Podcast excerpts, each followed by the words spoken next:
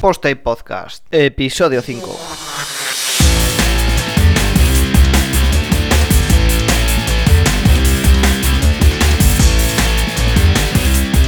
Pues hola a todos y bienvenidos a este quinto episodio de Post Podcast donde voy a hablar sobre cómo empecé yo a hacer temas de WordPress desde cero y básicamente hablaré de este tema porque pregunté por Twitter que qué temas os interesaban y Convergente Pensador, arroba Joripis, me sugirió hablar sobre cómo empezar a tocar una plantilla tipo underscores, qué, qué metodología utilizo, si maqueto antes de estar en estático o cómo aprendo maquetación, trucos, etcétera, etcétera, etcétera. Y creo que lo mejor para, para explicar todo esto es contar un poco cómo empecé yo a hacer temas de WordPress desde cero.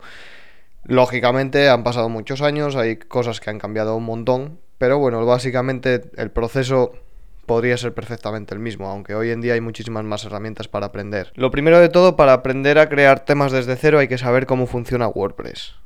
Obviando a un lado todo lo que conlleva un tema, que si HTML, CSS, PHP y demás, hay que entender el funcionamiento interno de WordPress. Digamos que una página web tiene dos partes diferenciadas la parte lógica y la parte visual. La parte lógica es esa que procesa los datos, los almacena en una base de datos y los da forma antes de, enviárselos a la parte visual. Y la parte visual, lógicamente, es la que define el layout, la disposición de los elementos a nivel visual, donde aparece la barra lateral, donde está el menú, donde está el logo, qué tipografía se utiliza, tamaños, colores, formas, etcétera, etcétera, etcétera. Digamos que de estas dos partes, WordPress es la que se encarga de la parte lógica. Tiene una base de gestiona usuarios, gestiona inicios de sesión, gestiona contenidos, hace todo este, toda esta parte lógica de forma transparente para el usuario final. Y además tiene una API bastante potente que nos, que nos, ayuda a sacar esa información y a modelarla para sacarla en la parte visual. Digamos que son los temas, el motor de plantillas, eh, todas las funciones que tenemos en relación a este motor de plantillas y todo lo que conlleva utilizar la API de WordPress. Ahora que sabemos cómo funciona WordPress, ¿a dónde vamos? Vamos a entender cómo funciona un tema de WordPress. Un tema de WordPress es un conjunto de ficheros, bien CSS,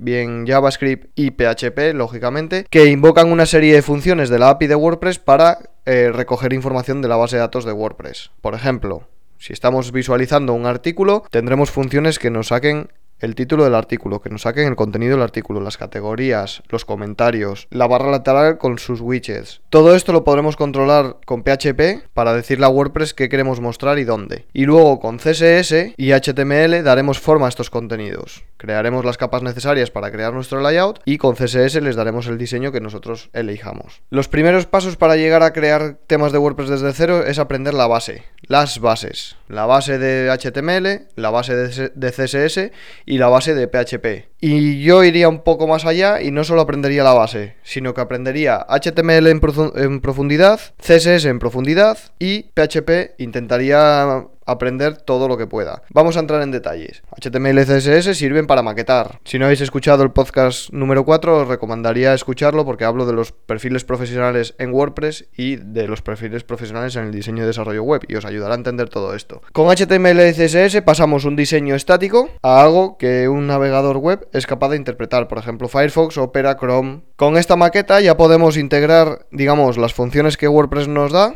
para que escupa los contenidos y tendríamos nuestro tema de WordPress. Lógicamente hay que saber muy bien HTML y muy bien CSS para entender dónde estamos mostrando cada contenido y cómo. El primer consejo que os puedo dar en este podcast es que no aprendáis una herramienta o un framework, sino que aprendáis HTML puro y CSS puro. Una vez que los tengáis dominados, podéis utilizar la herramienta que más rabia os dé. Podéis iros a Bootstrap, podéis iros a Foundation, podéis utilizar cualquier otro framework que os facilite un poco la vida. Si lo tenéis bien controlado, no vais a necesitar frameworks, os vais a hacer vosotros vuestro propio framework, con lo cual vuestro workflow mejorará un montón. Además de aprender HTML y CSS, cuando ya lo tenemos controlado y somos capaces de crear una maqueta, nos dan un diseño y somos capaces de crear una maqueta, algo interpretable por los navegadores con cierta soltura, podemos meternos un poquito en el mundo de PHP. De PHP no hace falta que seáis unos cracks para crear temas de WordPress desde cero. Con que sepáis lo mínimo y necesario, que son la sintaxis, cómo funcionan las funciones, el paso de parámetros, los retornos de las funciones y demás, y las iteraciones, estáis servidos. Las iteraciones son los for each, los while, los do while, y luego controlar bien los operadores para hacer ifs, etcétera, etcétera. Con esas cuatro cosillas tenéis el suficiente dominio de PHP como para empezar a a trabajar un poquito con WordPress. Lógicamente, a medida que vayáis utilizando, aunque sea con la API de WordPress, iréis aprendiendo más PHP, iréis siendo capaces de hacer más cosillas y mejoraréis. Una vez que ya sabemos HTML, CSS bien y un poquito de PHP, el siguiente paso es crear nuestro primer tema. Pero lógicamente no sabéis por dónde empezar, no sabéis a qué os enfrentáis, no sabéis nada. Eh, somos novatos, estamos empezando, queremos aprender desde cero. El primer tema que os puedo recomendar que hagáis es una modificación de 2017.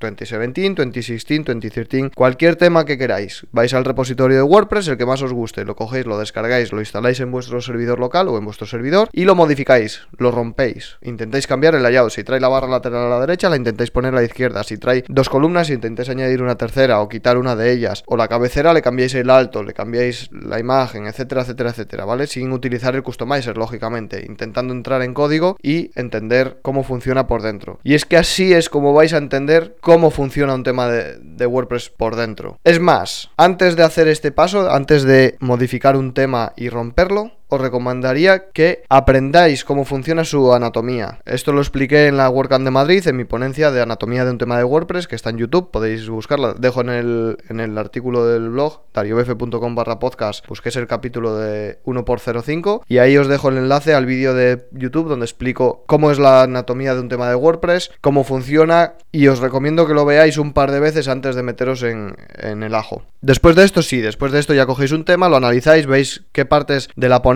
que yo he explicado están, cómo las utilizan, cómo se llaman a las funciones de PHP para la API de WordPress y así vais aprendiendo un poco a moveros por la estructura interna del tema. Vais a entender cómo se jerarquizan las carpetas, donde se meten los CSS, los JavaScript, donde se cómo se utilizan los single, los page, todos, todas estas plantillas que conforman un tema de WordPress. Y entonces, cuando tengáis cierta soltura y hayáis modificado un tema, un par de ellos, y hayáis hecho alguna virguería rara, estaréis, estaréis cualificados para el siguiente paso. Para mí, el siguiente paso natural ahora, a día de hoy, cuando yo empecé no, no existía este paso, sería utilizar underscores. Underscores, digamos que es un tema como 2017, 2016 y demás, pero viene sin estilos, viene sin más que con el JavaScript básico, es el, el esqueleto del tema. Esto os permite trabajar únicamente con CSS, por ejemplo. El tema trae ciertas características, vosotros maquetáis el diseño con CSS y perfecto. Y si queréis modificar alguna cosa concreta, vais al fichero que corresponde de la plantilla que queréis modificar, lo modificáis y listo. Y tenéis un tema muy funcional, se hace relativamente rápido y no tenéis que complicaros más allá con PHP. Un ejemplo de una web con underscores, la mía propia. Yo no tenía mucho tiempo este año para, para hacer una web desde cero, 100%, entonces cogí un underscores, le añadí el diseño que yo quería, modifiqué algunas cosillas por ahí, en algunos ficheros, y el resultado ya lo podéis ver, vais a dariof.com, navegáis por ella y veis que tiene pues un resultado bastante más que aceptable, ¿no? Una vez que sabéis esto, pues si queréis meteros en profundidad ya a crear temas desde cero, pues oye, intentáis imitar un underscore,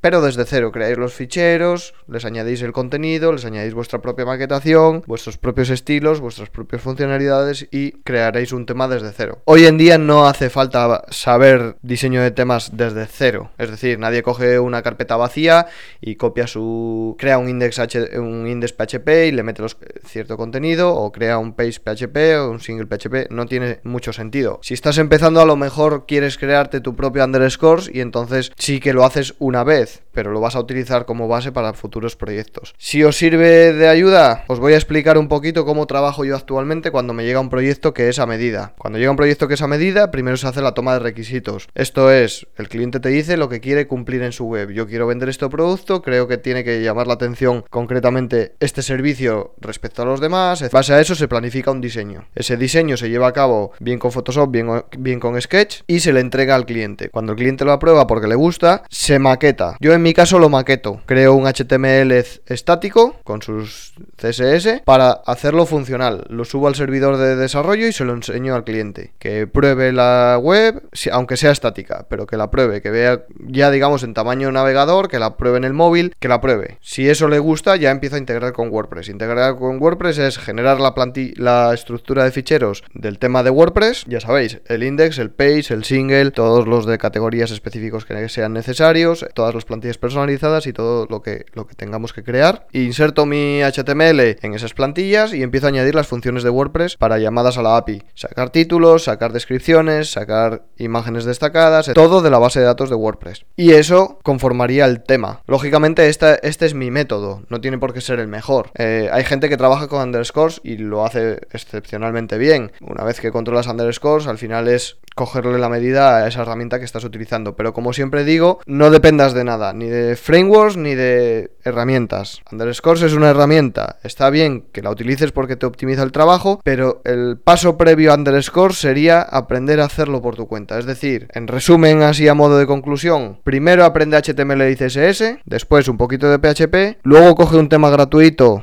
desmóntalo y aprende cómo funciona su anatomía. Te recomiendo que veas mi ponencia de WordCamp Madrid. Después de haber modificado un tema gratuito, coge un underscore y trastea con él y posteriormente si te ves capacitado crea tu propio tema desde cero, tu propio underscore desde cero, ficheros desde, desde cero y todo desde cero. Si quieres algunas referencias extra y algunos enlaces para, aprender, en dariobf.com barra podcast en el texto como siempre te dejo enlaces de referencia, una página donde puedes descargar libros gratuitos para aprender HTML, CSS, JavaScript, PHP y demás y algunos enlaces pues como a la, por ejemplo a la ponencia de WordCamp Madrid donde hablo de la, de la anatomía de WordPress, al propio underscore para que veáis lo es un poquito por encima. Y nada más, espero que te haya sido útil, que te haya gustado. Si es así, pues compártelo por Twitter, por Facebook, por email, por donde quieras, pero compártelo con tus amigos. Y nos vemos el próximo martes. Adiós.